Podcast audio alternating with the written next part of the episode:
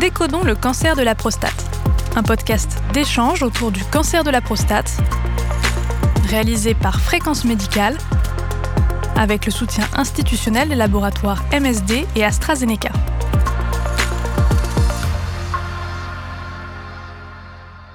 Bonjour à toutes et à tous et bienvenue dans cette série de podcasts Décodons le cancer de la prostate à destination des professionnels de santé où on décrypte ce cancer et on explique les dernières actualités de prise en charge.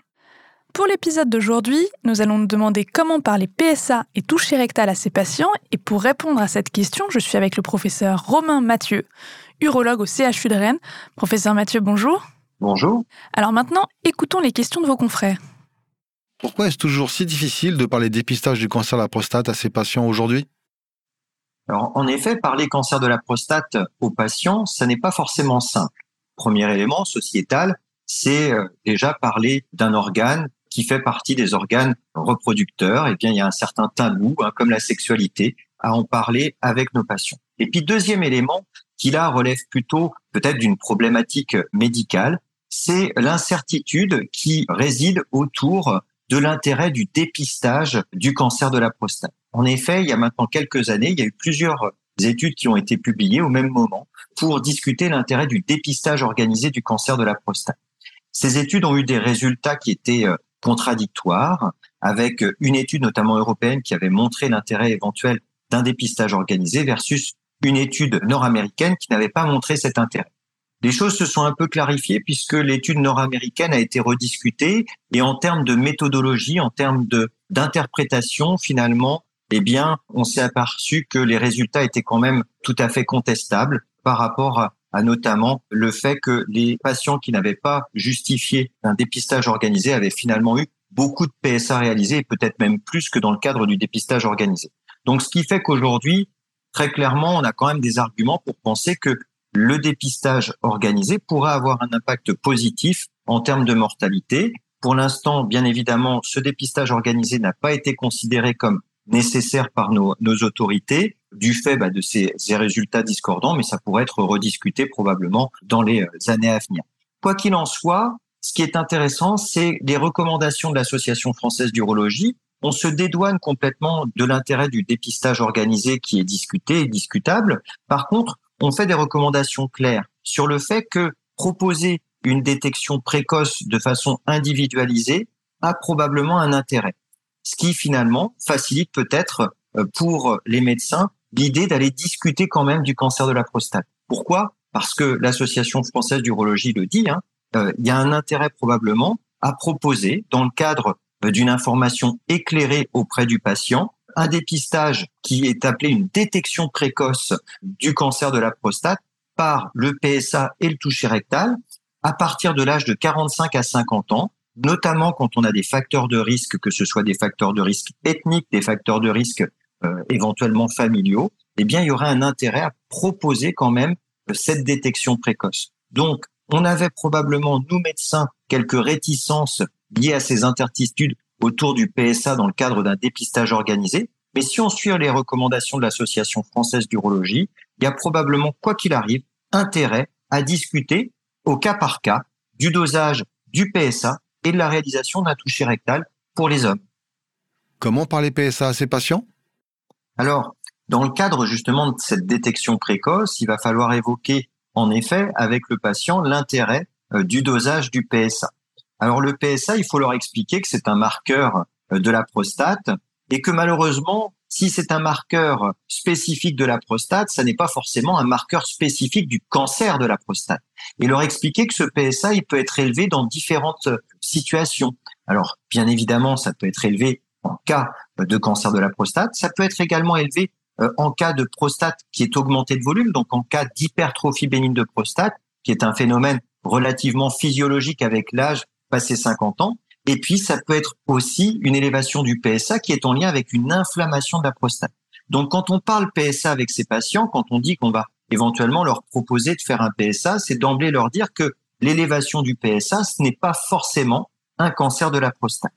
Il faut savoir leur expliquer également que si on fait un dosage du PSA et que celui-ci est élevé, eh bien, cela va avoir des implications probables en termes d'investigation complémentaire. Et notamment sur la réalisation d'une consultation auprès d'un urologue qui pourra lui discuter éventuellement de faire d'autres examens tels que par exemple une IRM prostatique. Et puis on peut même aller un petit peu plus loin et c'est ce que je fais moi à ma consultation d'urologie quand je reçois des patients avec un PSA qui est un petit peu élevé, outre le fait de leur avoir expliqué que l'élévation en elle-même peut être en lien avec autre chose que euh, le cancer de la prostate, je leur explique que si jamais ce PSA est en lien avec un cancer de la prostate, on leur explique d'emblée que finalement, certains cancers de la prostate peuvent être surveillés sans être traités. Et ça, c'est un élément important parce que, on le sait, on l'a dit, il y avait une problématique autour du dépistage du cancer de la prostate. Le vrai problème avec la détection éventuelle de cancer de la prostate, ce n'est pas de le diagnostiquer, c'est éventuellement plutôt de le traiter alors qu'il aura une évolution très lente et que certains probablement ne justifient pas euh, d'un traitement invasif et que certains patients avec un cancer de la prostate peuvent être simplement surveillés. Eh bien déjà, quand on a cette attitude-là, quand on a cette réflexion-là avec nos patients, eh bien ils savent que PSA élevé peut dire éventuellement cancer de la prostate, mais ne veut pas dire forcément traitement si on découvre un petit cancer peu agressif. Et ça, c'est un élément important. Pourquoi et comment proposer un toucher rectal à ces patients? Alors en effet, outre la réalisation d'un PSA dans le cadre de la détection euh, précoce du cancer de la prostate, les recommandations de l'Association française d'urologie sont, dans le cadre de cette détection, de réaliser également un toucher rectal. Alors, la réalisation du toucher rectal, c'est jamais simple euh, pour un médecin, notamment en début d'expérience, parce que beaucoup d'entre nous se disent finalement peu aptes à vraiment identifier un cancer de la prostate sur le toucher rectal. Déjà, il faut se rassurer. Il y a des grandes idées qui restent parfois, notamment chez certains de nos collègues en formation. Je n'ai pas de grandes mains, je n'ai pas de grands doigts, je vais pas réussir à toucher la prostate. Tout le monde peut réussir à toucher la prostate et l'évaluer. Et surtout, il faut s'entraîner pour bien comprendre comment est faite la prostate. Le toucher rectal reste important pour l'évaluation dans le cadre de la détection précoce. Pourquoi? Parce que déjà, le toucher rectal va nous permettre d'évaluer si la prostate est grosse ou non. Et donc ça, parfois, ça nous permet d'adapter un petit peu sur un PSA qui est légèrement augmenté. Si le toucher rectal met en évidence une grosse prostate, on peut se permettre de prendre un peu de temps pour l'évaluation et savoir si on doit ou non poursuivre les investigations. Ce qui est important, c'est que le toucher rectal doit permettre de diagnostiquer des cancers de la prostate alors que le PSA est normal. Pourquoi?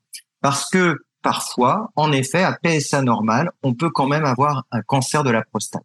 Et ce cancer de la prostate, généralement, quand le PSA est normal, eh bien, ça peut être un cancer relativement agressif, on dit peu différencié, qui fait peu de PSA, alors que localement, il est déjà avancé. Et le toucher rectal, dans ces cas-là, vous donnera finalement une information souvent significative parce que vous allez vraiment retrouver une induration au niveau de la prostate, qu'elle soit localisée ou vraiment sur toute la prostate.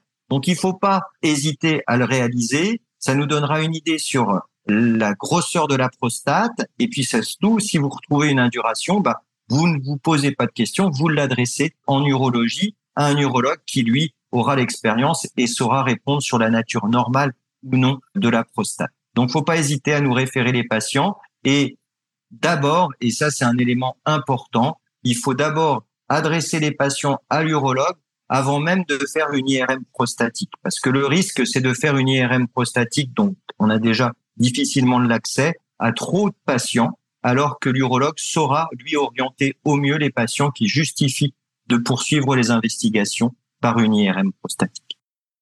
Comment gérer les patients réfractaires au toucher rectal? Alors, ça reste une situation qui est exceptionnelle d'avoir un patient qui refuse le toucher rectal. L'important, c'est déjà de lui expliquer. Si vous expliquez à votre patient que ça fait partie des éléments diagnostiques pour un cancer de la prostate, généralement, il accepte euh, cet examen. Il faut savoir lui expliquer que c'est certes un examen qui n'est pas agréable, mais qui normalement n'est pas douloureux.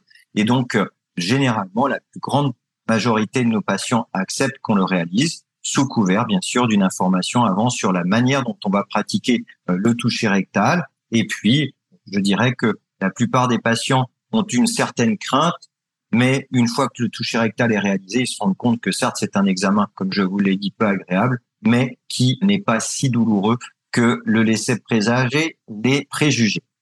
Alors, en conclusion, je dirais que Certes, aujourd'hui, le dépistage du cancer de la prostate, ce dépistage organisé n'est pas recommandé, mais la détection précoce, elle, est recommandée pour les patients qui ont une espérance de vie assez longue et elle repose sur le toucher rectal et le PSA. Si vous expliquez très facilement, très librement ce qu'est le PSA, ce qu'est le toucher rectal, la plupart des patients sauront vous dire qu'en effet, ils souhaitent participer à cette détection précoce, mais le plus important, ça n'est pas de faire le diagnostic, c'est déjà de préparer la suite et c'est donc d'adresser vos patients aux urologues tout en ayant bien conscience que en urologie, cela ne voudra pas dire s'il y a cancer de prostate, traitement, puisqu'aujourd'hui, une majorité des patients sont en surveillance active, c'est-à-dire quand on, diagnostique un cancer de la prostate peu agressif, eh bien, on peut les surveiller et on sera amené à refaire des PSA, à refaire des touchés rectaux pour vérifier que la maladie n'évolue pas pour ces cancers de prostate peu agressifs. Et donc, c'est important de savoir dès le début bien expliquer l'intérêt du PSA et l'intérêt du toucher rectal. Merci d'avoir suivi ce podcast et à très bientôt sur Fréquence Médicale.